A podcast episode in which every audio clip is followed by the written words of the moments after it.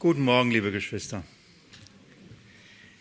Der Grund, warum wir Sonntag für Sonntag uns hier versammeln, der Grund, warum wir Lieder singen, warum wir miteinander beten, warum wir das Wort Gottes lesen und es auslegen, haben wir der Tatsache zu verdanken, dass Jesus Christus, nachdem er gelitten, gestorben und auferstanden ist, es am, es am ersten Tag der Woche tat, an einem Sonntag.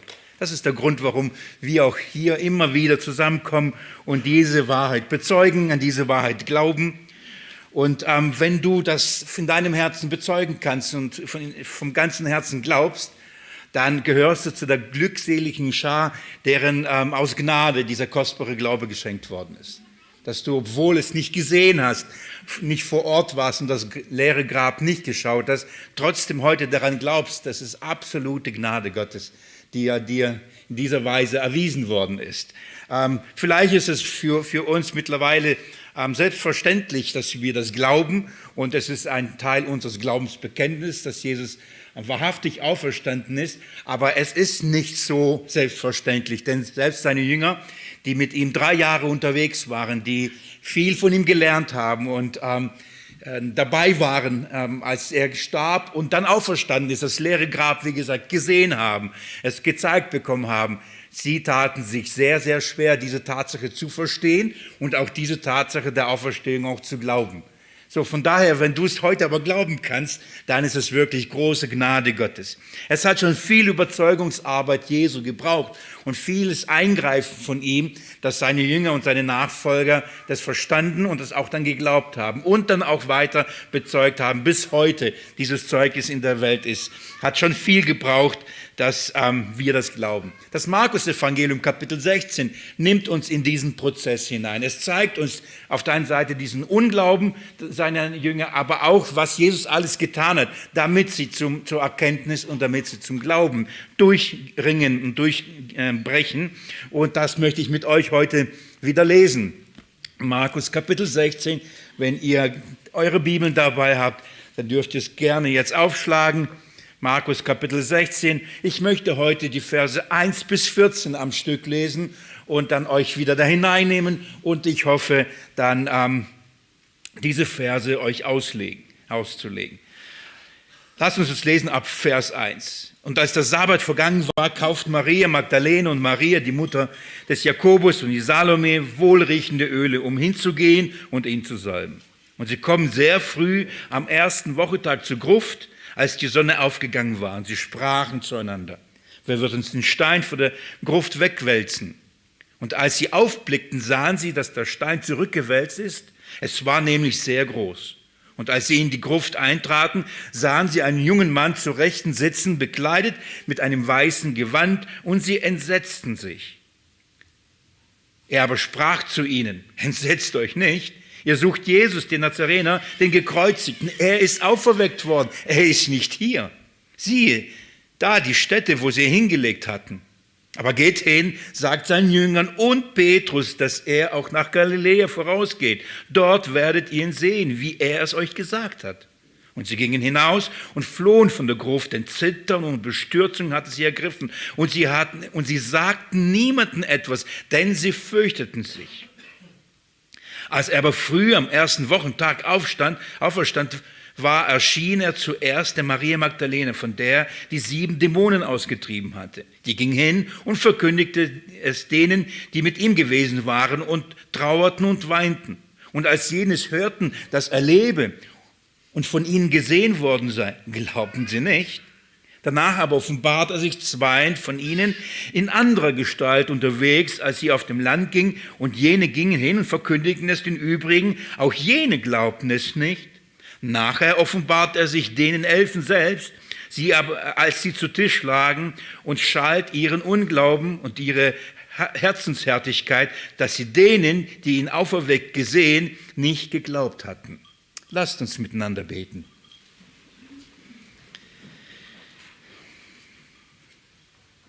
Ich staune und lobe dich über deine Geduld deinen Kindern gegenüber, uns gegenüber, mir gegenüber.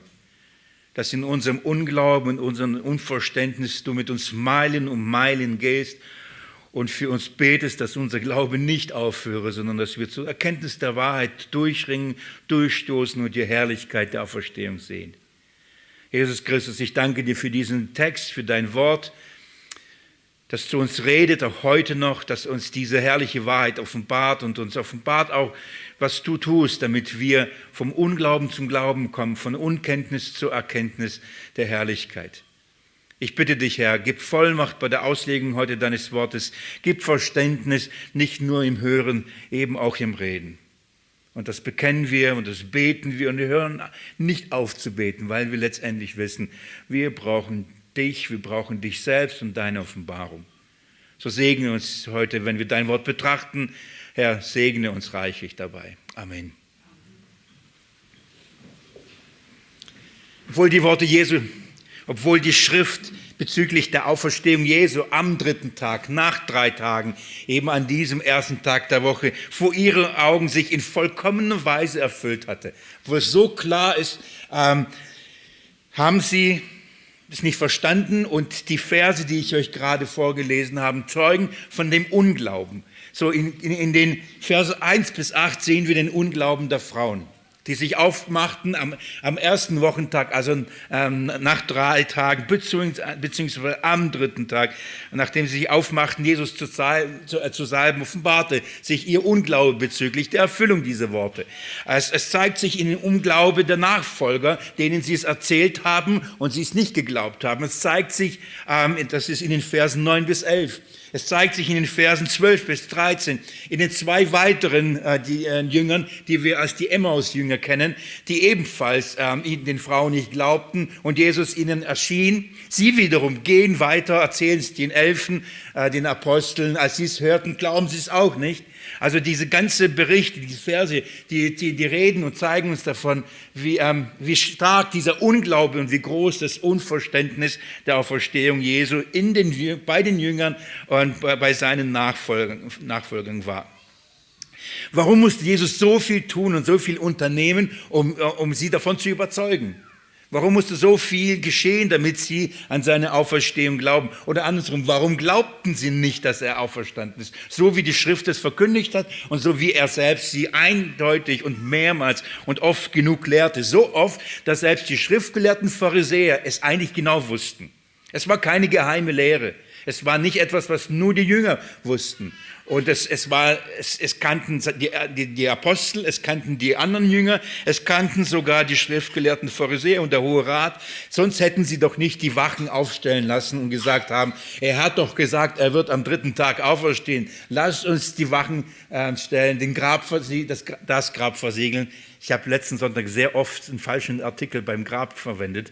Ähm, von daher verzeiht es mir, das Grab äh, versiegelt und die Wachen gestellt, damit nicht das Gerücht oder damit die Jünger nicht klauen. Also, dass Jesus am dritten Tag auferstehen wurde, waren allen klar, wirklich allen klar. Und als es am dritten Tag passiert ist und das Grab wirklich leer war, glaubt niemand daran. Es ist schon erstaunlich. Warum nicht?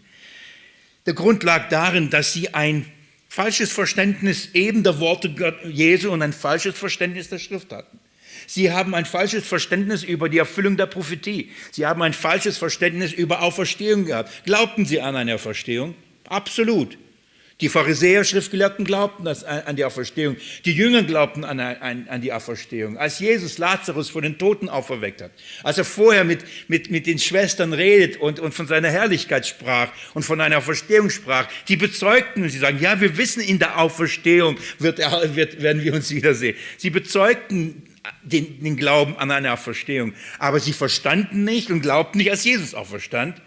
Also es ist nicht so, dass ihnen äh, die Wahrheit über die Auferstehung der Toten unbekannt war. Es, sie, sie glaubten an einen Messias, sie glaubten an sein Reich, sie glaubten an seinen Sieg, sie glaubten an seine Herrschaft. Nur verstanden sie die Erfüllung all dieser Wahrheit nicht, zumindest nicht in der Art und Weise, wie Jesus sie erfüllte. Und als sich das alles vor ihren Augen erfüllte, sahen sie nicht. Warum? Weil sie eine andere, ein anderes Verständnis der Erfüllung dieser Wahrheiten, ähm, an ein anderes Verständnis glaubten oder ein anderes Verständnis der Erfüllung dieser Wahrheiten hatten. Sie, sie kannten die Schrift, sie lasen das, sie glaubten all, all, all diese Dinge. Als aber all diese Dinge sich alles erfüllen, sehen sie zwar, aber erkennen es nicht. Warum? Weil sie die Schrift falsch verstanden haben über die Erfüllung all dieser Dinge. Also, es erfüllt sich vor ihren Augen die Prophetie, es erfüllt sich vor ihren Augen die Schrift, es erfüllen sich die Worte Jesu und trotzdem sehen sie nicht. Er kann sogar neben ihnen laufen, er kann mit ihnen reden und sie sagen, wer bist du? Bist du der Einzige, der nichts weiß von den Dingen, die hier passieren? Das ist erstaunlich. Ähm, ich glaube, liebe Geschwister, ich lehne mich da nicht zu weit aus dem Fenster, wenn ich sage, dass diese, diese, dieser geistliche Blindheit, dieser Zustand ähm, heute genauso bei, bei den Kindern Gottes existiert. Man glaubt an die Schrift, man glaubt an die, äh, an die Verheißungen, man glaubt an einen Messias, an sein Reich, an seine Herrschaft, an, an seinen Sieg und an, äh, dass, dass er die Feinde besiegen wird. Das ist, das ist nicht das Problem. Man, man sagt, das ist das Wort Gottes. Aber man, man hat ein anderes Verständnis von der Erfüllung von dieser Prophetie. Und dann geschieht das alles und, und, und ähm, es ist vollbracht und Jesus hat gesiegt und hat sich zu der Rechten des Vaters gesetzt. Ähm, die Feinde werden unter seine Füße gelegt, bis er alle vernichtet. Ähm, er tut es, aber man sieht es nicht und man sagt, das wird irgendwann mal in einer fernen Zukunft sein. Und dann kann man die Ereignisse, die heute in dieser Zeit in der Welt, der leben, die können diese Dinge passieren und man sieht nicht diese Herrschaft. Weder in der Welt noch in seinem persönlichen Leben, weil man an die Erfüllung oder weil man eine andere Art der Erfüllung von dieser Wahrheit hat. Man hat ein anderes Verständnis, wie sich die Schrift und diese Wahrheit des Evangeliums sich verwirklichen wird. Und dann sieht man es, man hat sein eigenes Verständnis, es verwirklicht sich aber in dieser Welt, auch in unserem persönlichen Leben. Aber wir sehen weder die Erfüllung noch Jesus darin. Er mag zu uns reden, uns begleiten, neben uns gehen und wir werden, nicht, wir werden es nicht sehen. Und wir werden hoffen, dass irgendeinmal zu einem bestimmten Zeitpunkt Jesus seine Herrschaft antreten wird, die Feinde besiegen wird und das Reich existieren wird. Aber jetzt noch nicht. In dieser Weise erleben viele Menschen, die Jesus lieben, die ihm nachfolgen, die ihm dienen wollen, gleich, das gleiche Problem. Sie, sie, sie suchen Jesus zu dienen und tun einen falschen Dienst. Sie suchen Jesus zu begegnen und suchen ihn an einem falschen Ort. Sie suchen ein, einen gekreuzigten und nicht einen auferstandenen. Und darum finden sie ihn nicht. Darum sehen sie nicht. Und was sie aber sehen und was, sie, was ihnen permanent begegnen, verschlossene Türen, zugerollte Steine, die den Weg versperren, große Steine, von denen man sich fragt, ja, wer wird uns helfen, diesen Dienst auszuüben? Wer wird uns helfen, Jesus was Gutes zu tun und den Stein wegrollen? Wer wird uns die Türen öffnen, damit wir dienen können? Wer wird uns helfen? Wer wird uns helfen? Würden wir oder bekommen wir aber ein, ein Verständnis der Schrift, ihrer Erfüllung, der Prophetie vom Sieg Jesu, von der Auferstehung, was, sie, was das wirklich eigentlich, eigentlich bedeutet, würde uns der Vorhang genommen werden von der geistigen Realität, dann würden wir diese Dinge sehen. Wir würden die Kraft und, und den Sieg der Auferstehung verstehen. Die, die Schrift gibt uns Zeugnis, dass ähm, bis heute, wenn Mose gelesen wird, eine Decke auf dem Herzen. Und dass nur im Herrn Jesus Christus die Decke weggetan werden wird. Und wie? Und dann verheißt uns Paulus in 2. Korinther Kapitel 3 und Kapitel 4, dass Gott sprechen muss und in die Finsternis muss Licht hineinleuchten. Damit, damit wir den Lichtglanz des Evangeliums im Angesicht Jesu Christi sehen, damit wir diesen Sieg sehen können, muss Gott erleuchten, muss Gott Licht schenken. Und dann würden wir ähm, an, die, an die Schrift oder an Jesus glauben, wie die Schrift es sagt das Zeugnis ist, das Jesus abgegeben hat. Er hat gesagt, wer an mich glaubt, wie die Schrift es sagt, aus dem werden Strömen des lebendigen Wassers fließen. Wer an mich glaubt, wie die Schrift es sagt. Ein richtiges Verständnis der Schrift führt zu einer Quelle der Kraft führt letztendlich zu dem Auferstandenen selbst. Und wir würden glauben, dass er der Sieger ist über Sünde, Tod und Teufel. Wir würden glauben, dass er der Erste und der Letzte ist. Wir würden glauben, dass er die Schlüssel des Todes und des Hades hat und dass der Tod nicht mehr überwindet.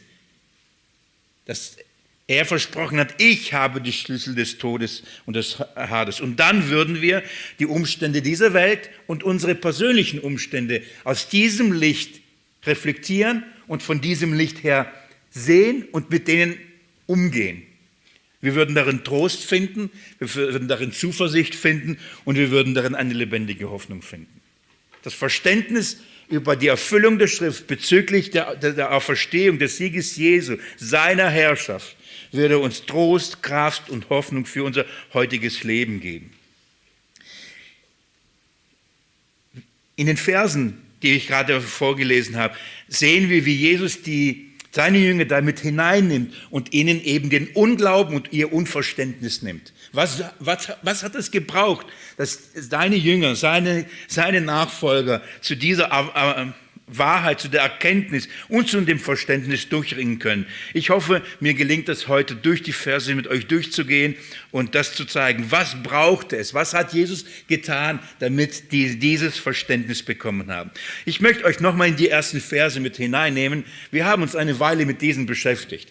Ähm, sind aber noch nicht komplett durch die Verse hindurchgegangen. Die Verse 1 bis 8 zeigen uns den Unglauben der Frauen und was es gebraucht hatte, was ist, was ist das Erste, was Jesus getan hatte, um sie vom Unglauben zum Glauben zu bringen, von Unverständnis zu Verständnis seiner Auferstehung zu führen.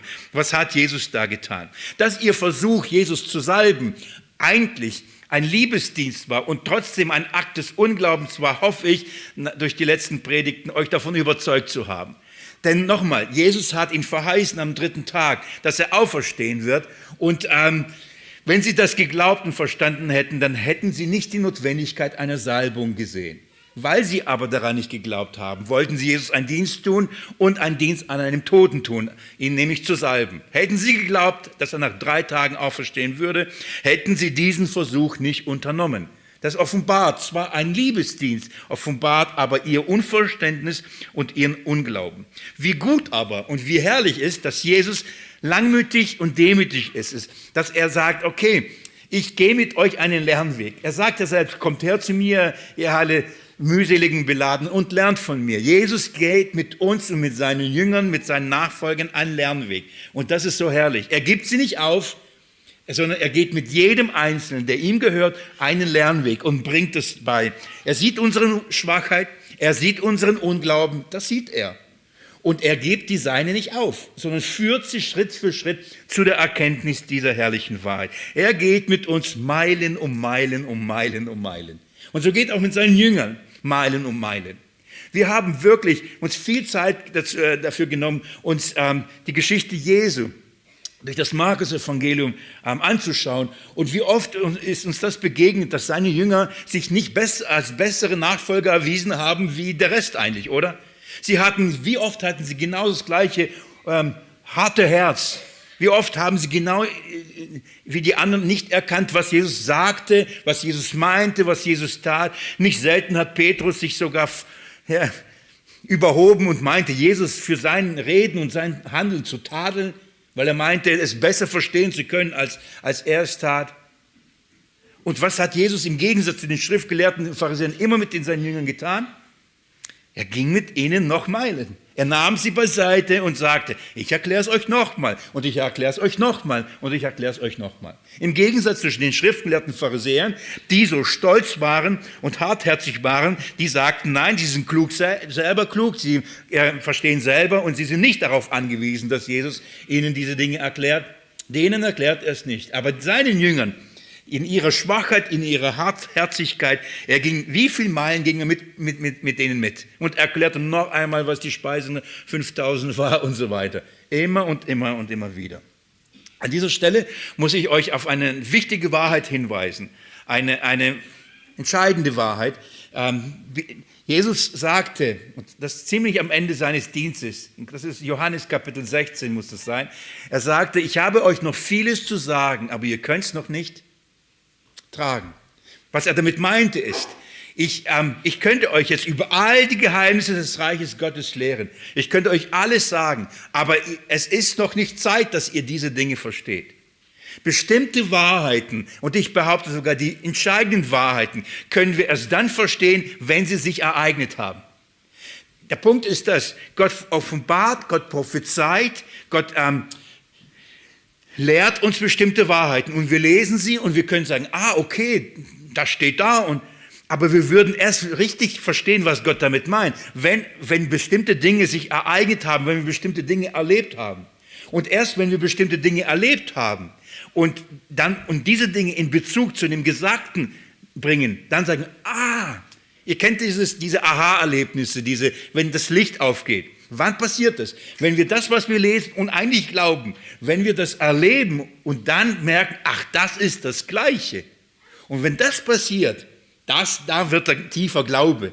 Dann ist es nicht nur, okay, ich glaube, sondern das ist eine feste Zuversicht. Das ist das, der eigentliche Glaube. Ein Überführtsein von Dingen, die man nicht sieht. Und das ist, was Jesus meint. Er sagt, ich könnte ich könnt euch und ich würde euch gerne noch vieles erklären, aber ihr könnt es jetzt nur nicht vertragen. Ihr würdet es nicht verstehen.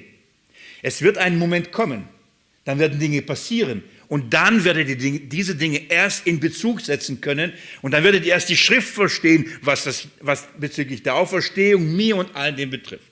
So auch in unserem persönlichen Leben. Wir hören viele Wahrheiten. Vielleicht sitzt ihr, ich weiß nicht, wie viele Predigten habt ihr schon gehört? Wie viele Bibelstunden? Man sitzt da, man hört und ich sage es mal, in meisten Fällen wird man sagen, ja, das ist richtig. Gell?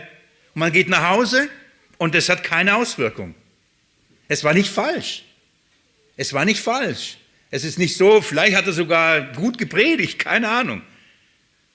Aber wie oft ist es so, dass man erst Dinge erleben und durchleben muss. Und auf einmal kommt das, was man mal gehört hatte und was man lebt. Und wenn das zusammenkommt und man das dann wirklich erlebt, dann entsteht etwas Neues.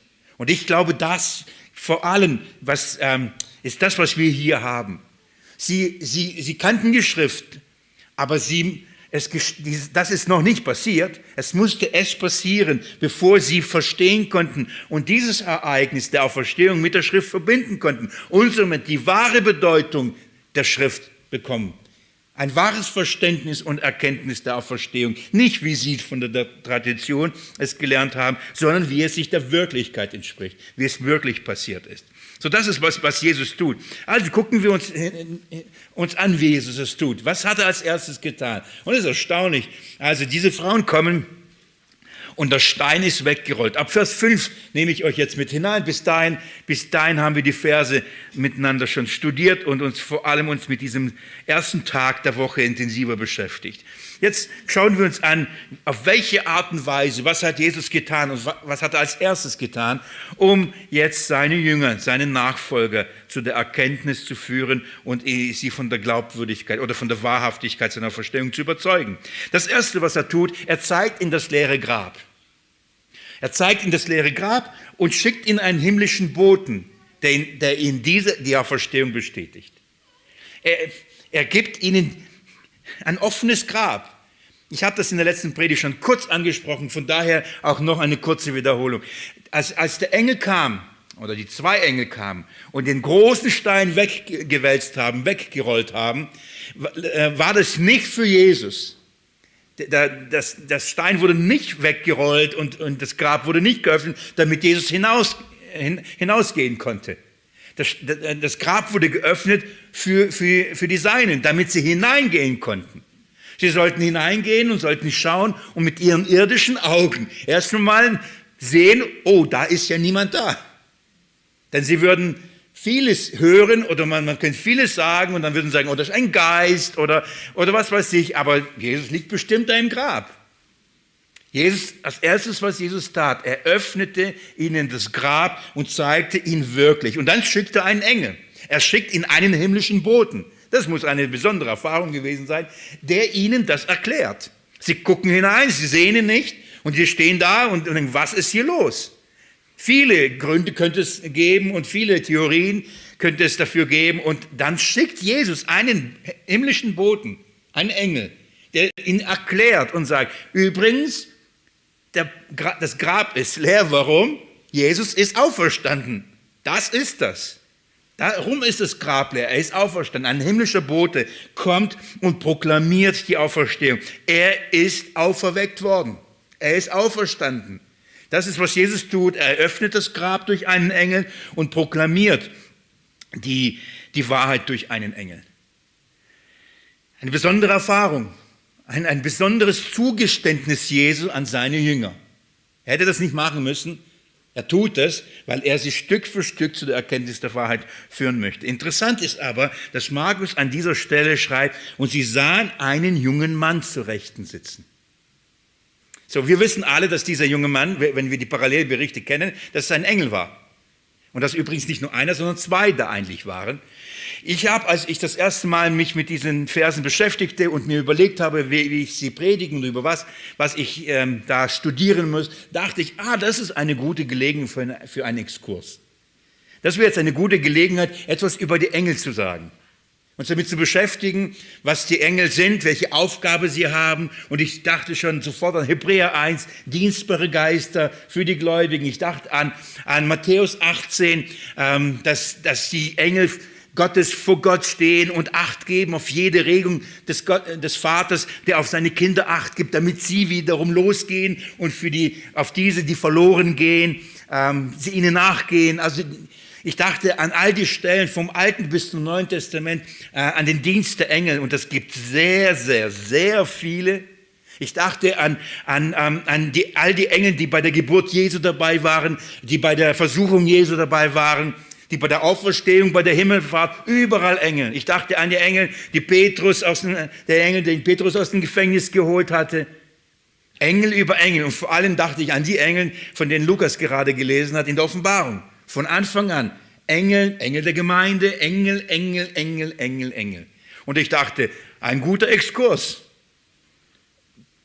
Würde uns zwar ein bisschen Zeit kosten, aber wäre sehr lehrreich und sehr interessant, etwas über die Engel kennenzulernen.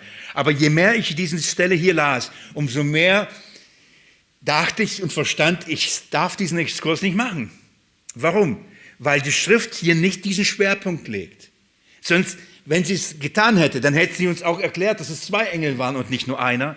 Sie hätten uns auch dann von der Herrlichkeit der Engel beschrieben. Aber schaut mal, wie Markus äh, schreibt. Er sagt nur ein junger Mann, der zwar ein weißes Gewand hatte und dass die Frauen, als sie ihn saßen, total überrascht und entsetzt waren von der Erfahrung. Mehr wissen wir nicht. Wir wissen nur aus den Parallelberichten, dass es Engel waren. Und ich habe mir darüber Gedanken gemacht, warum schreibt Markus nur ein junger Mann? Warum schreibt er nicht ein Engel? Warum schreibt er auch nicht, dass es zwei waren? Er schreibt übrigens nur von einem, der das Wort ergriffen hatte. Darum schreibt er nicht von zwei, sondern der, der, der, der, der geredet hat. Warum erwähnt er in, oder warum, warum in dieser Weise? Und ich bin zu, zu der Überzeugung gelangt, weil es gar nicht um die Engel geht. Es ist nicht der Schwerpunkt. Es ist jetzt nicht der Platz, über, über die Engel nachzudenken und über ihre Herrlichkeit und ihre Aufgaben. Es geht nicht so sehr um den Engel hier. Der, ein Engel und der Engel und die Engel, die da waren, das waren wirklich nur dienstbare Geister. Die sollten die, die Jünger Jesu, in dem Fall die Frauen, die sollten sie davon überzeugen und sie darauf hinweisen, sie erinnern, was hat eigentlich Jesus ihnen beigebracht? Was hat Jesus eigentlich gesagt? Sie sollten ihnen sagen, übrigens, das ist der falsche Platz. Das ist ein falscher Dienst. Ihr sucht hier jemanden, der ist nicht hier. Und das, dieses Ereignis war so wichtig und so entscheidend und die Erkenntnis, dass in gleicher Weise Engel dann bei der Himmelfahrt Jesu ebenfalls einschreiten mussten und sagen, Herr Jünger, ihr sollt mal nach Hause gehen. Nicht hier bleiben. Sie standen so da und wenn, sie, wenn die Engel nicht gekommen wären, würden sie auch noch heute stehen, würden sie so lange leben. Sie wären nie wieder da weggegangen. Es ist, es sind dienstbare Geister und wir, der Schwerpunkt liegt nicht bei den Engeln, sondern es liegt darum, Jesus ist der, der einen Dienst tut an, an seinen Jüngern und er schickt die Engel. In dem Fall ist hier die Rede von einem jungen Mann und es ist nicht entscheidend, wer sie waren und was sie taten, sondern entscheidend, ähm, was sie sagten. Schauen wir uns an, was sie tun. Was, was, was ist, ihre, was ist der Auftrag gewesen? Der erste Job war, Stein weg zu zeigen, das Grab ist leer. Wir lesen Vers 6. Er spricht zu ihnen, entsetzt euch nicht. Sie stehen da natürlich. Sie sehen einen Engel oder zwei in dem Fall. Ich weiß nicht, ich, ganz ehrlich, ich würde nicht gerne diese Erfahrung machen. Ich, ich, ich hatte mal ein, ein Erlebnis. Ich, ich, ich betete nachts vom Herrn auf den Knien und ich hatte so ein Gefühl der Gegenwart Gottes, dass ich Angst hatte, meine Augen aufzumachen und hinter mir einen Engel zu sehen. Einmal habe ich dieses Erlebnis in dieser Weise gehabt. Ich wirklich, ich betete, ich betete und ich, ich, ich, ich, ich traute mich nicht, die Augen aufzumachen. Ich spürte, Gott wirkt und redet zu mir und ich hatte Angst, ich mache die Augen auf und da steht ein Engel und ich würde tot umfallen.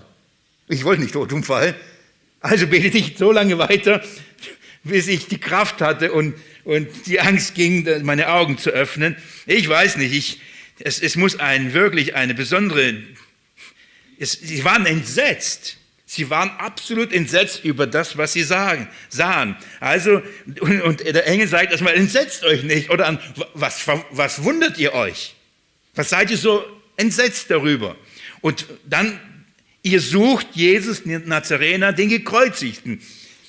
Diesen Hinweis habe ich schon mal euch, euch gegeben. Er sagt, ihr sucht einen Gekreuzigten. Ist, das, er ist nicht hier.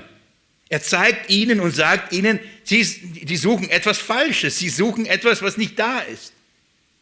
Sie kamen nicht, um den Lebendigen zu suchen. Ihr kommt und sucht den Gekreuzigten. Aber übrigens sagt er, das ist euer Fehler, schaut mal, er sagt, er ist auferweckt worden, er ist nicht hier. Liebe Geschwister, wenn Jesus auferstanden ist, wo muss man ihn suchen? In einem Grab? Bei den Toten? Und das ist die Botschaft. Das ist, was Jesus den, durch den Engel den, den Frauen ausrichtet. Es ist der falsche Ort. Und dann macht es deutlich und, sagt, siehe, da die Stätte, wo sie ihn hingelegt hatten. Er sagt, guck doch hin. Okay, jetzt schaut mal hin. Und da ist eben die Stätte. Und da liegen ein paar Leintücher, das Kopftuch äh, zusammen, ordentlich zusammengerollt. Und, und er sagt, guckt mal, ist er da? Er ist nicht da, oder? Er ist da und erklärt ihnen, das ist ein falscher Ort, um Jesus zu suchen. Und ihr sucht, ihr müsst nicht den toten Jesus suchen, ihr müsst den lebendigen Jesus suchen. Und der ist definitiv nicht hier. Hier werdet ihr ihn nicht finden. Hier werdet ihr ihn nicht finden. Es war ein falscher Ort und darum rede ich immer wieder, dass wenn wir nicht begreifen, dass Jesus auferstanden ist und lebt, werden wir ihn an einem falschen Ort suchen. Wir werden ihn nicht finden. Wir, wir wissen, wo Jesus ist, oder? Zu Rechten des Vaters, sitzend, herrschend. Ihm ist gegeben die Macht im Himmel und auf Erden. Das ist der Ort, wo wir ihn suchen müssen. Als den König der Könige, als den auferstandenen, lebendigen, herrschenden, als dem, die alle Macht gegeben ist. An welchen Ort? An welchen Ort? Er sagt, das ist der falsche Ort. Jesus schickt einen Engel, um die Frauen von diesem Ort wegzutreiben. Sie sollen nicht da suchen, das ist nicht der, der, der richtige Ort. Und dann schaut mal, was er ihnen sagt. Ähm, Vers 7. Aber geht hin, sagt seinen Jüngern und Petrus, dass er euch nach Galiläa vorausgeht. Dort werdet ihr ihn sehen. Und jetzt, wie er euch gesagt hat. So, der, Engel, der Engel schickt die, schickt die Frauen weg. Er sagt, geht hin.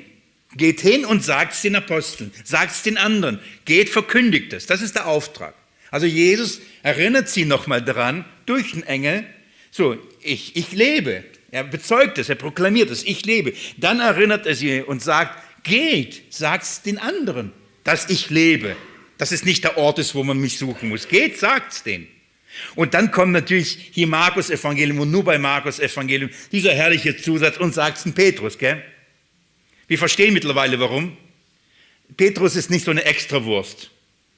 Nicht und Petrus. Und Petrus, ja klar, muss mir persönlich sagen, ich als Erster. Weil ich bin ja der Chef. Ja, den anderen und mir. Und dann geht Petrus und sagt, und wer wurde noch extra erwähnt? nein, nein, nein. Der Grund, warum Petrus hier erwähnt wird, weil er eine extra Einladung braucht und nicht wegen seines Stolzes, sondern weil er jetzt so gebrochen war. Denn nach der Erfahrung, die Petrus gemacht hatte, in der Art und Weise Jesus verleugnet hat, und er von ihm auch wusste, wer mich verleugnet vor den Menschen, den werde ich verleugnen von meinem himmlischen Vater und den Engeln, wenn ich wiederkomme. Petrus dachte, es war's. Er hat verspielt. Er hat Jesus verraten, sein Unglaube. Er, er hat keine Chance mehr. Was für eine Seelsorgearbeit Jesu. Er lässt durch den Engel ausrichten, dass er ihn auch sehen möchte. Er will Petrus auch sehen. Dass Petrus auch kommen soll. Er muss nicht denken, nein, er hat es verspielt. Was hat Jesus dem Petrus versprochen? Und ich habe gebeten, dass dein Glaube nicht aufhöre. Und wenn du einst zurückgekehrt bist, stärke deinen Brüder. Jesus hat immer noch für ihn eingestanden. Er, er, er selbst hat sich für ihn vertreten. Er hat die Grundlage, die Vergebung seiner Sünden erwirkt. Petrus, du bist dabei. Petrus, du darfst auch kommen. Hier geht es nicht um den stolzen Petrus, hier geht es um den größten Versager. Auch der ist eingeladen. Auch er ist eingeladen. Er darf kommen, er soll kommen, er muss kommen. Jesus lädt Petrus mit dazu ein. Nur nebenbei, und da will ich jetzt nicht zu viel Zeit verlieren, ist euch bewusst, dass Jesus Petrus sogar einzeln erschienen ist, besonders erschienen ist. Ich möchte euch zwei, auf zwei Stellen aufmerksam machen. Die erste Stelle ist in Lukas 24. Äh, Lukas 24, da haben wir das Zeugnis von den Emmaus-Jüngern. Zu diesen werden wir noch kommen. Als sie nämlich zurückkommen, nach ihrer Begegnung mit dem Auferstanden, sagen sie etwas Erstaunliches. Kapitel 3, äh, 24 ab Vers 33 möchte ich euch lesen. Und sie standen zu gleicher Stunde auf, kehrten nach Jerusalem zurück. Und sie, äh, und sie fanden die Elf und die, die mit ihnen waren, versammelt die, die sagten, der Herr ist wirklich auferweckt worden und dem Simon erschienen. Also diese beiden wussten, der ist dem Simon erschienen. Geht mit mir in 1. Korintherbrief, Kapitel 15, das Auferstehungskapitel. Paulus gibt auch dieses Zeugnis, 1. Korinther, Kapitel 15. Ich lese ab Vers 3. Denn ich habe euch von allem überliefert, was ich, euch, was ich auch empfangen habe, dass Christus für unsere Sünden gestorben nach den Schriften und dass er begraben wurde und dass er auferweckt wurde am dritten Tag nach den Schriften und dass er Kephas erschienen ist, dann den Zwölfen, danach erschienen mehr als 500 Brüdern auf einmal und so weiter. So, Paulus bezeugt auch, dass Jesus, bevor er den Zwölfen erschienen ist, wem auch erschienen ist? Kephas. Und das ist unser Petrus. Petrus ist unser Simon. Auch nicht schlecht, gell? drei Namen. Das ist die gleiche Person. Warum? Warum brauchte, warum, warum tat Jesus das? Nicht, weil Petrus so privilegiert war und war besondere Persönlichkeit. Er hat es besonders gebraucht. Er, er musste sogar dem Petrus extra erscheinen, um zu sagen, ja Petrus, du komm auch. Du gehörst dazu. Ich bin, aufer, ich bin auferstanden eine, eine herrliche Wahrheit. Ähm, also sorgt Jesus dafür, dass ähm, Petrus auch kommt, dass die, er, er übermittelt ihnen eine Wahrheit, wo sie ihn finden. Und jetzt möchte ich auf etwas hinweisen. Ein, ein mindestens genauso herrliches, wenn nicht sogar ein wichtiger Hinweis als die Tatsache, dass Petrus auch extra ein, eine Einladung bekommt. Schaut mal, was er sagt. Also, Vers 7 nochmal. Aber geht hin, sagt seinen Jüngern und Petrus, dass er euch nach Galiläa vorausgeht. Jesus verkündigt durch den Engel, sagt, geht wohin? Nach Galiläa. Übrigens, nicht wohin? Nicht Jerusalem. Das ist vorbei. Nach Galiläa. Zurück. Was ist in Galiläa? Dort hat der Dienst angefangen, oder? In Galiläa hat der Dienst angefangen. Dort kommen die ganzen Frauen her übrigens aus Galiläa. Dort diente Jesus. Da ist der See Genezareth, da verbrachte so viel Zeit. Da lebten die, die, die Apostel, da lebten die, die meisten Jünger. Also ab zurück nach Galiläa. Aber das Entscheidende ist nicht nur, dass er sagt, er geht nach Galiläa voraus, sondern schaut mal, was, was, was der Engel ausredet. Dort werdet ihr ihn sehen. Es ist ein Versprechen, ich werde euch mich zeigen. Geht nach Galiläa. Ich, dort werdet ihr mich sehen, oder? Was müssten, ich lese noch weiter, schaut mal. Wie er euch gesagt hat. Wann hat er es denn gesagt? Wann hat denn Jesus gesagt, dass er nach Galiläa geht und dass sie ihn dann sehen werden? Vorher.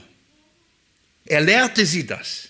Er lehrte sie, bevor er starb, bevor er auferstand, hat er seine Jünger schon gelehrt und ihnen gesagt, sie werden ihn in Galiläa wiedersehen. Und der, der Engel hat eine Botschaft. Der Engel hat die Botschaft, sie daran zu erinnern, was Jesus ihnen eigentlich gesagt hatte. Liebe Geschwister, wenn Jesus ihnen gesagt hat, ich werde leiden, sterben und auferstehen und dann werdet ihr mich wieder in Galiläa sehen, bitte geht dahin und wir werden uns dort wieder treffen. Wo hätten die Jünger sein sollen? Wo hätten die Frauen sein sollen? Wo hätten sie alle Nachfolger Jesu sein sollen? Nach, nach, nach drei Tagen oder nach der Kreuzigung. Wo hätten sie alle sofort hingehen müssen? Nach Galiläa. Wenn Jesus sagt, dort werdet ihr mich wiedersehen, ja, ich mal so, dann, dann schleunigst hin, oder? Wo waren die? In Jerusalem. Die Jünger versteckten sich im Obergemach, schlossen sie ab und gingen nicht. Wohin gingen die Frauen? Nach Galiläa? Nach Jerusalem, beziehungsweise gingen sie zum Grab. Das war in Jerusalem. Wo suchten sie ihn? Nicht in Galiläa, obwohl Jesus gesagt hatte, ihr werdet mich alle sehen in Galiläa. Warum Galiläa? Wo sollten sie ihn sehen? Geht mit mir Matthäus Evangelium, Kapitel 28.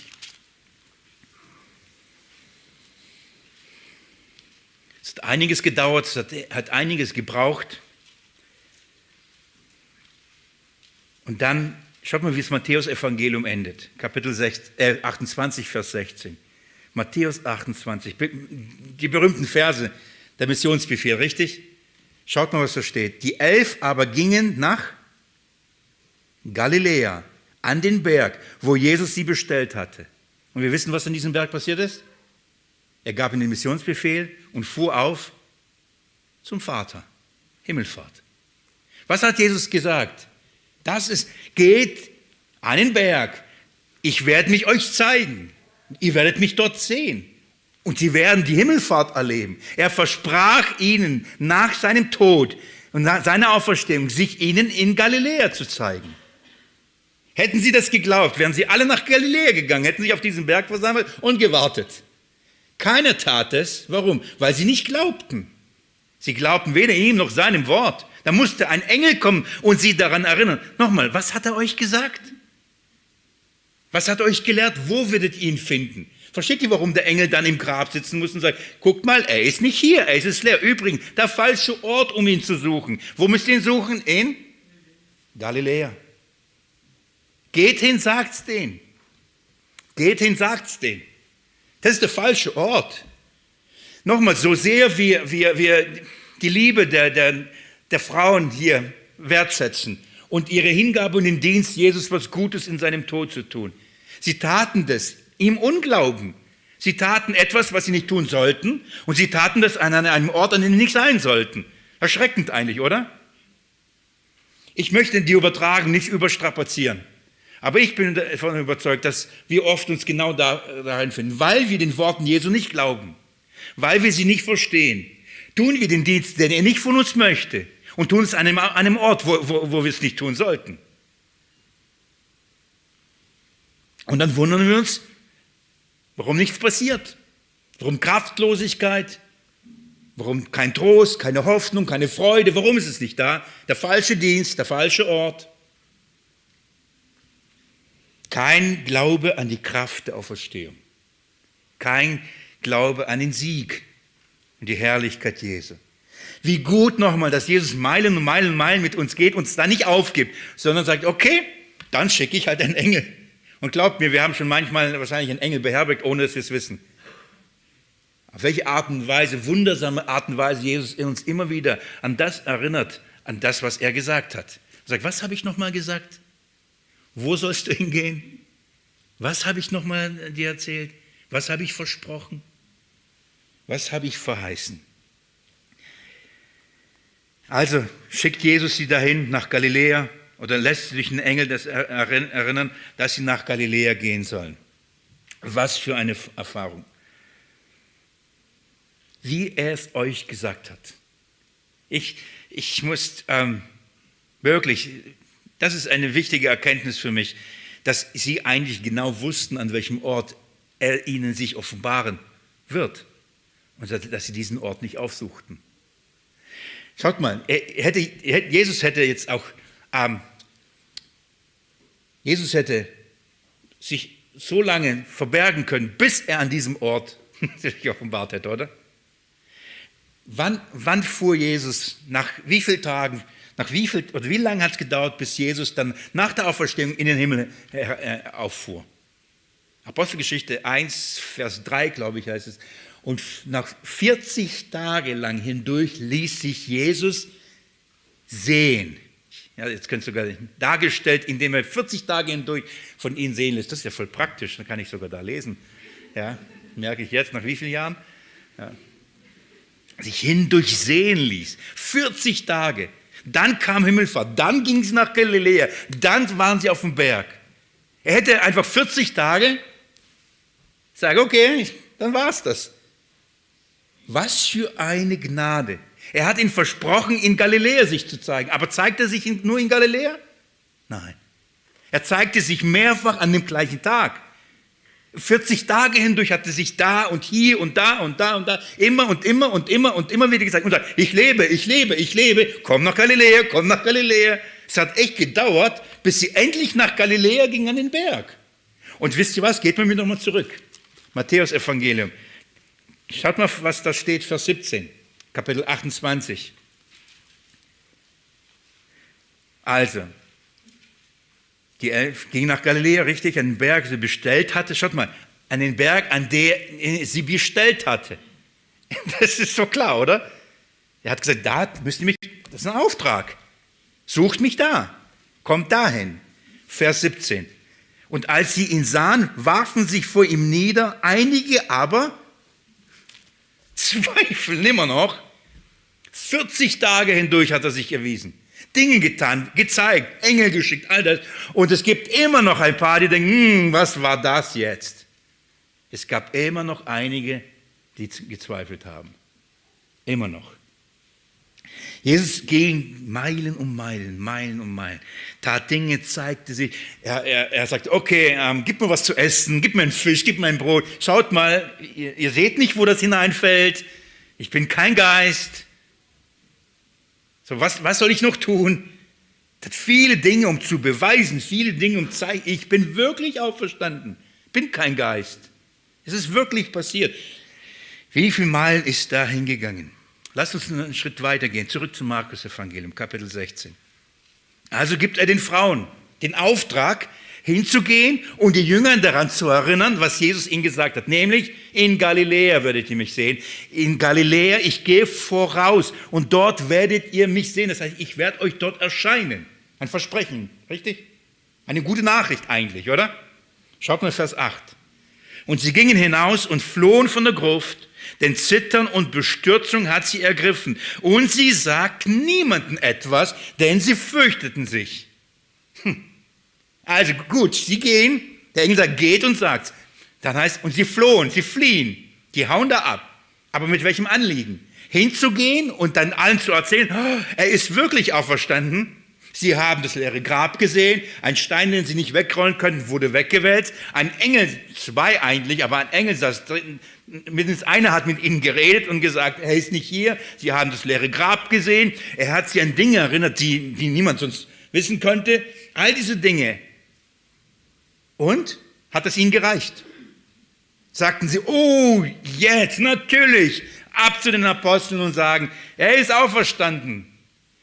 Sie konnten es mit ihren natürlichen Augen sehen. Sie, sie haben eine übernatürliche Erfahrung gemacht. Sie konnten es mit ihren Ohren hören. Glaubten sie? Es heißt, voller Furcht rennen sie weg, Zittern und Bestürzung. Also körperlich äußerte sich die, das Erlebnis, also die waren voll durcheinander. Ich verstehe es nochmal, das ist kein Vorwurf, ich verstehe es. Und dann heißt aber Bestürzung. Und Bestürzung, man kann es auch sagen, ähm, erstaunt. Sie waren so erstaunt darüber, sie waren so überrascht, sie waren so überfordert, können wir sagen. Die waren von diesem Ereignis überfordert. Sie konnten damit, die konnten es nicht richtig einordnen. Obwohl, spätestens jetzt muss er sagen, ja natürlich, der hat es doch gesagt. Dritt, ja, oh, stimmt, das ist ja der erste Tag der Woche. Stimmt, der hat doch gesagt, er wird auferstehen. Nur, nur nebenbei, ich glaube im Lukas-Evangelium heißt es sogar, dass der Engel sagt, hat er nicht euch gesagt, dass er leiden, sterben und am dritten Tag auferstehen wird? Er, der Engel hat sie sogar daran erinnert. Und dann heißt es dort, und sie erinnerten sich daran. Stimmt, er hat das auch gesagt. Stimmt, er hat gesagt, wir müssen Galiläa wiedersehen. Das kam alles da, aber die stehen da und denken. Und dann heißt es, und voller Bestürzung, Zittern und Bestürzung griff sie und sie sagten niemanden etwas, denn sie fürchteten sie sich. Es ist interessant, oder? Sie fürchten sich. Warum erzählen sie niemanden? Vor Furcht, oder? Steht hier. Ich möchte zwei Fragen noch mit, mit euch beantworten heute. Zwei Fragen. Die erste Frage ist, Warum haben sie niemandem etwas erzählen wollen? Das ist die erste Frage. Die zweite Frage ist, haben wir hier einen Widerspruch der Schrift? Denn eigentlich lesen wir Matthäus Evangelium, Lukas Evangelium, Johannes Evangelium, dass die Frauen es denen erzählt hatten. So, wieso steht hier, sie erzählen niemanden und im Zeugnis der Schrift heißt es, die Frauen erzählten es ihnen. So, haben wir einen Widerspruch oder warum, warum ist das hier so? Lasst mich die erste Frage beantworten. Ähm, die erste Frage. Mit Sicherheit hat dieses Ereignis und die Erfahrung, äh, dass Jesus einen Engel sendet, um sie von seiner Auferstehung zu überzeugen, viel von ihnen abgefordert und in eine Bestürzung, die vielleicht dazu geführt hatte, dass sie nichts gesagt haben. Aber ich glaube nicht, dass sie aus Furcht vor dem Engel nichts gesagt haben. Denn was hatte der Engel ihnen gesagt? Sie sollen sagen. Also hätten sie den Engel gefürchtet, hätten sie wirklich auch geredet. Also, weil der Engel sagt, geht hin und sagt es. Und sie gehen hin und sagen es nicht. Also hätten sie vor den Engel Furcht gehabt, dann hätten sie es definitiv gesagt. Warum erzählen sie nicht? Warum schreibt Markus und berichtet uns, ähm, dass sie nichts erzählen, dass, dass sie nichts sagen? Manche ähm, haben den Vorschlag gemacht, weil sie spüren den Widerspruch und denken, wie kann es sein, dass sie nichts gesagt haben? Warum haben sie nichts gesagt? Dann machen, manche machen Vor, Vor, Vorschlag und sagen, sie haben es niemandem gesagt, außer den Aposteln. So, auch eine Art, das auszulegen. Die anderen sagen, sie haben es niemandem gesagt auf dem Weg, als sie zu den Aposteln gegangen sind. So, das ist die zweite Versuch, diese Spannung rauszunehmen und diese, ja, diese Furcht und dieses das, ähm, Verwehren des Zeugnisses zu erklären. Ich glaube nicht, dass so gut es gemeint ist und ein, ein Versuch, die Schrift zu rechtfertigen, das ist nicht der richtige Weg zu erklären, warum, sie, warum es hier steht, sie haben nichts gesagt. Vor was fürchteten sich? Also nochmal, nicht vor den Engeln etwas zu erzählen. Vor wen fürchteten sich? Sie fürchteten sich davon, dass wenn sie davon erzählen, niemand sie für ernst nehmen wird. Das ist ihre Furcht. Jetzt könnt ihr vorstellen, wer sind sie? Frauen. Welche Frauen? Die Frauen, die Jesus gedient haben, die, die haben für den Unterhalt und für die Verpflegung gesorgt. Das waren nicht die zwölf, das waren auch nicht die, die 70, das waren nicht die, auch in der Kultur, das waren nicht die, auf die man hören würde. Jetzt kommen Frauen, die sagen, jetzt würden wir als Frauen kommen und ihnen erzählen würden, übrigens, uns ist ein Engel erschienen und Jesus auferstanden. Dann denken die Frauen, die nehmen uns doch nicht für voll. Sie hatten Angst gehabt vor der Reaktion der Apostel, vor der Reaktion der Menschen. Wenn sie das jetzt weiter erzählen würden, haben sie auf, die, die haben die Reaktion gefürchtet. Ich möchte euch das kurz zeigen. Geht mit mir ins Lukas-Evangelium, Lukas Kapitel 24. Ich lese euch ab Vers, ab Vers 5.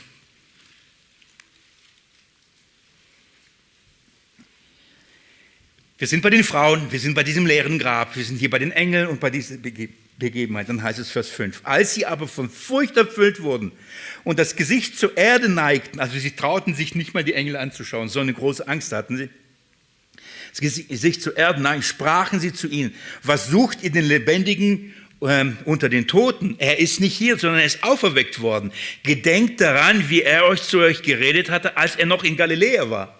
Also er hat es in Galiläa in all das erklärt schon. Da ging er noch, noch nicht mal in Jerusalem. Und er sagt, erinnert euch doch, was er euch alles beigebracht hatte. Und dann unter anderem sagt er, indem er sagte, der Sohn des Menschen muss in die Hände der Sünde überliefert und gekreuzigt werden und am dritten Tag auferstehen. Und sie gedachten an seine Worte. Ah, stimmt, er hat das ja alles gesagt in Galiläa. Dann hat er gesagt, ich, ihr werdet mich in Galiläa sehen. So, das passiert. Vers 9. Und sie kehrten von der Gruft zurück und verkündigten alles den Elfen und über, ähm, überbringen es allen. So, hier lesen wir, sie haben es getan, okay? Ich erkläre euch gleich den, den Widerspruch und warum es keiner ist. Aber schaut mal Vers 11. Und diese Reden schienen denn wie ein Geschwätz und sie glaubten ihnen nicht. Das ist was, vor was die Frauen sie fürchten. Sie wussten das. Es wird für die wie ein Geschwätz. Weg mit euch, ihr Frauen. Die Emmaus-Jünger, wir werden das nächsten, nicht nächsten Sonntag, aber bei der nächsten Predigt lesen. Sie sagten, und dann haben uns doch ein paar Frauen verwirrt. Irgend paar Frauen, ja, schwätzen wohl zu viel. Bilden sich was, was sich was ein. Sie haben sie nicht für ernst genommen. Sie haben sie nicht für voll genommen. Wir verstehen ein bisschen? Sehr diskriminierend, oder? Sehr diskriminierend, was sie da getan haben. So, vor was fürchteten sich die Frauen? Warum erzählten sie nichts? Sie wussten, die werden nicht für ernst genommen, das wäre bei ihnen wie Geschwätz. Was machen sie nun? Sie haben dieses Erlebnis, sie haben dieses Zeugnis. Die Engel haben sie an alles erinnert. Die Engel haben das leere Grab äh, ihnen gezeigt. Die Engel haben das leere Grab ihnen erklärt. Jesus ist auferweckt worden. Das, was Jesus gesagt hatte, stimmt. Das ist, was passiert ist. Stimmt. Die Engel brachten die Schrift oder das Wort, brachten mit der Realität in Verbindung. Dann macht es Sinn. Ach, das ist das. So, jetzt aber stehen sie vor einem Problem. Wie können wir das sagen und wie können wir da glauben, die werden es uns abnehmen? Nur nebenbei, lass mich das runterbrechen, für heute genauso. Wie können Menschen, wie werden Menschen das uns abnehmen? Sohn Gottes, Mensch geworden, gestorben, auferweckt. Ihr glaubt an sowas? Das ist Geschwätz. Viele Menschen, viele Kinder Gottes fürchten sich, das Zeugnis abzulegen, weil sie denken, man nimmt uns doch nicht für ernst. Das ist ihre Situation, das ist die Furcht. Was überwindet diese Furcht? Was überwand diese Furcht? Ich, ich, ich zeige euch die zweite Antwort. Also die erste Antwort ist, ähm, warum fürchteten sich? Sie fürchteten sich nicht vor den Engeln und darum sagten sie nicht, sie fürchteten sich von der Konsequenz, wenn sie das Zeugnis ablegen würden, was man mit ihnen machen würde oder wie, sie, wie man darauf reagieren würde. Also was passiert? Die, die, die zweite Frage, die ich beantworten möchte, ist, ist das jetzt nun ein Widerspruch? Es ist definitiv kein Widerspruch. Da wir an die Glaubwürdigkeit der Schrift ähm, glauben und wissen, dass es fehlerlos ist, dass es Wort Gottes ist, wissen wir, dass der Fehler nicht, nicht in der Schrift ist, sondern bei unserem Verständnis. Was haben wir hier? Während die, die äh, anderen, oder wir haben jedes Mal in einen Aspekt, wir haben nicht alle Details in einem Evangeliumbericht über die Ereignisse. Das heißt, es gibt bestimmte Perspektiven. Ich möchte euch ein Beispiel geben oder euch das aufzeigen. Während zum Beispiel Matthäus sagt, die Frauen haben es bezeugt, und dann erklärt er übrigens auch, warum sie es bezeugt haben, sagt Markus jetzt nicht ähm, sofort, sie haben es bezeugt, sondern sagt, und was hat es dazu gebraucht, bis die Frauen es bezeugt haben? Was hat ihnen die Furcht weggenommen, das Zeugnis von dem Auferstanden weiterzugeben? Und das ist die Botschaft. Und das ist wichtig. Nicht wenige Theologen und, und sogar welche, die an die Glaubwürdigkeit der Schrift glauben und, und, und das hochhalten, sagen, ab Vers 8 hört das Markus-Evangelium auf. Das ist kein echter Markus-Schluss ab Vers 9 bis 20. Ist eigentlich nicht, weil die älteren Handschriften anscheinend es nicht drin haben. Nicht wenige sagen, eigentlich hört Markus erst bei Vers 8 auf. Könnt ihr euch vorstellen, dass Markus-Evangelium so aufhört? Furcht, Erzittern, Bestürzung sagen es niemanden. Fertig. Schönes Ende, oder? Nein, was brachte sie dazu, das Zeugnis abzugeben? Was, wie überwand Jesus ihre Furcht vor der Reaktion? Geht mit mir kurz ins Matthäus-Evangelium. Ich möchte euch kurz was zeigen. Wieder Matthäus-Evangelium, Kapitel 28 noch einmal.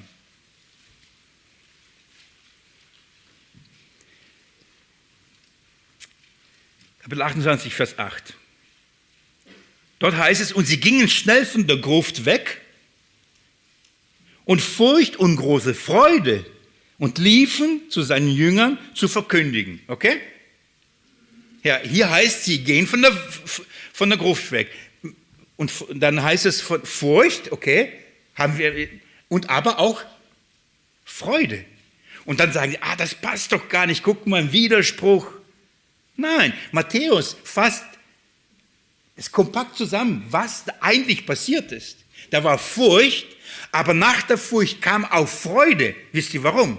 Schaut mal Vers 9, was passiert ist. Und siehe, Jesus kam ihnen entgegen und sprach, sei gegrüßt. Sie aber traten zu ihm, umfassten seine Füße und warfen sich vor ihm nieder. Da spricht er zu ihnen, fürchtet euch nicht. Geht hin, verkündigt meinen Brüdern, dass ich hingehe nach Galiläa. Also wer hat ihnen nochmal das gesagt? Nicht nur die Engel, Jesus selbst. Wie kam es aus dieser Furcht und sie erzählten es niemandem dazu, dass sie hingehen und es trotzdem erzählen? Was passierte zwischen diesen beiden Ereignissen? Sie begegneten Jesus den Auferstandenen. Das ist der Punkt.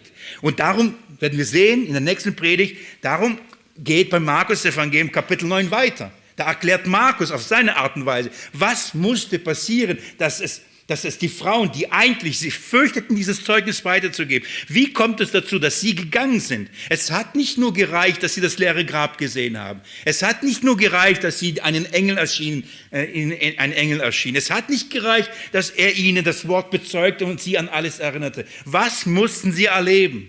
Eine persönliche Begegnung mit dem Auferstandenen. Das ist das eigentliche Schlüsselereignis. Das, dieses Ereignis nimmt die Unverständnis weg. Dieses Ereignis nimmt die Zweifel weg. Dieses Ereignis nimmt, gibt Freude, Trost, Hoffnung, Kraft. Die Begegnung des Auferstandenen. Jesus musste sich ihnen offenbaren, ihnen erscheinen. Und liebe Geschwister, wann hat er vorgehabt, sich ihnen zu offenbaren eigentlich? 40 Tage später eigentlich, oder? In Galiläa. Wann hat er sich denn offenbart? Am gleichen Tag. Warum? Wegen ihrer Herzensherzigkeit.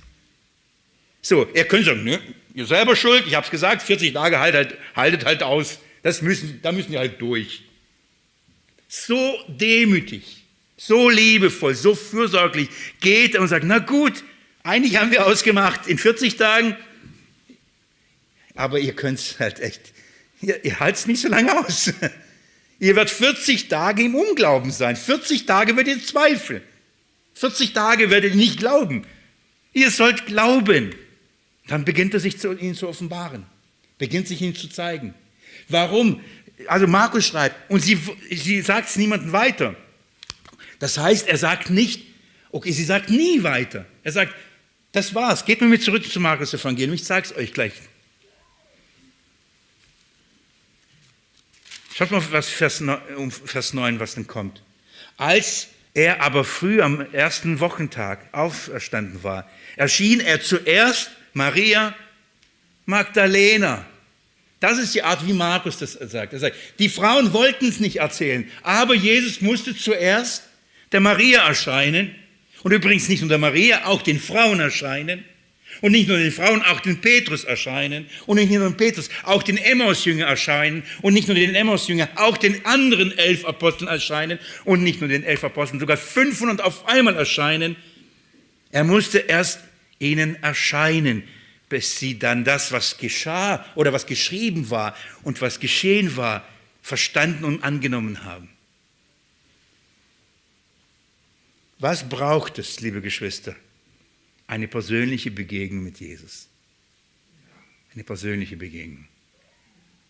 Man kann Jesus lieben, ihm dienen, nachfolgen, aber es wird kraftlos.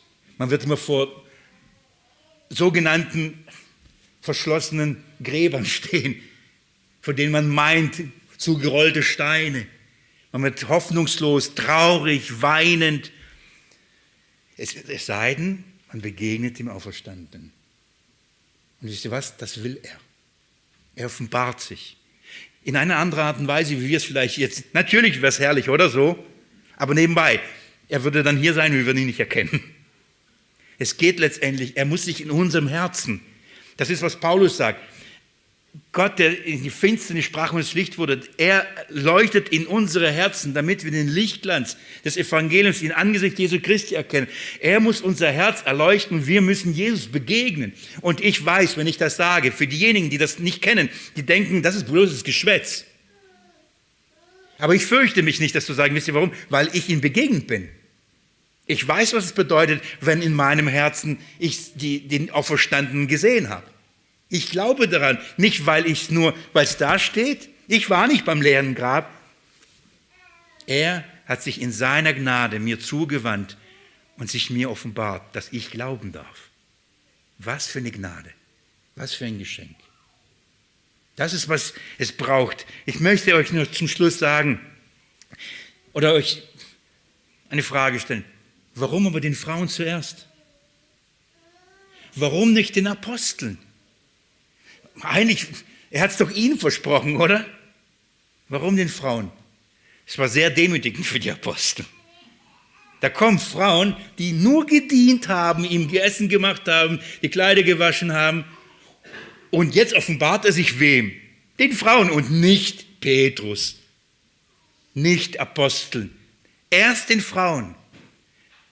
Und was machen die Apostel? Sie glauben nicht ihnen, oder? Wisst ihr, warum Jesus so gemacht hat? Warum er auch Stück für Stück sich erst offenbart hatte?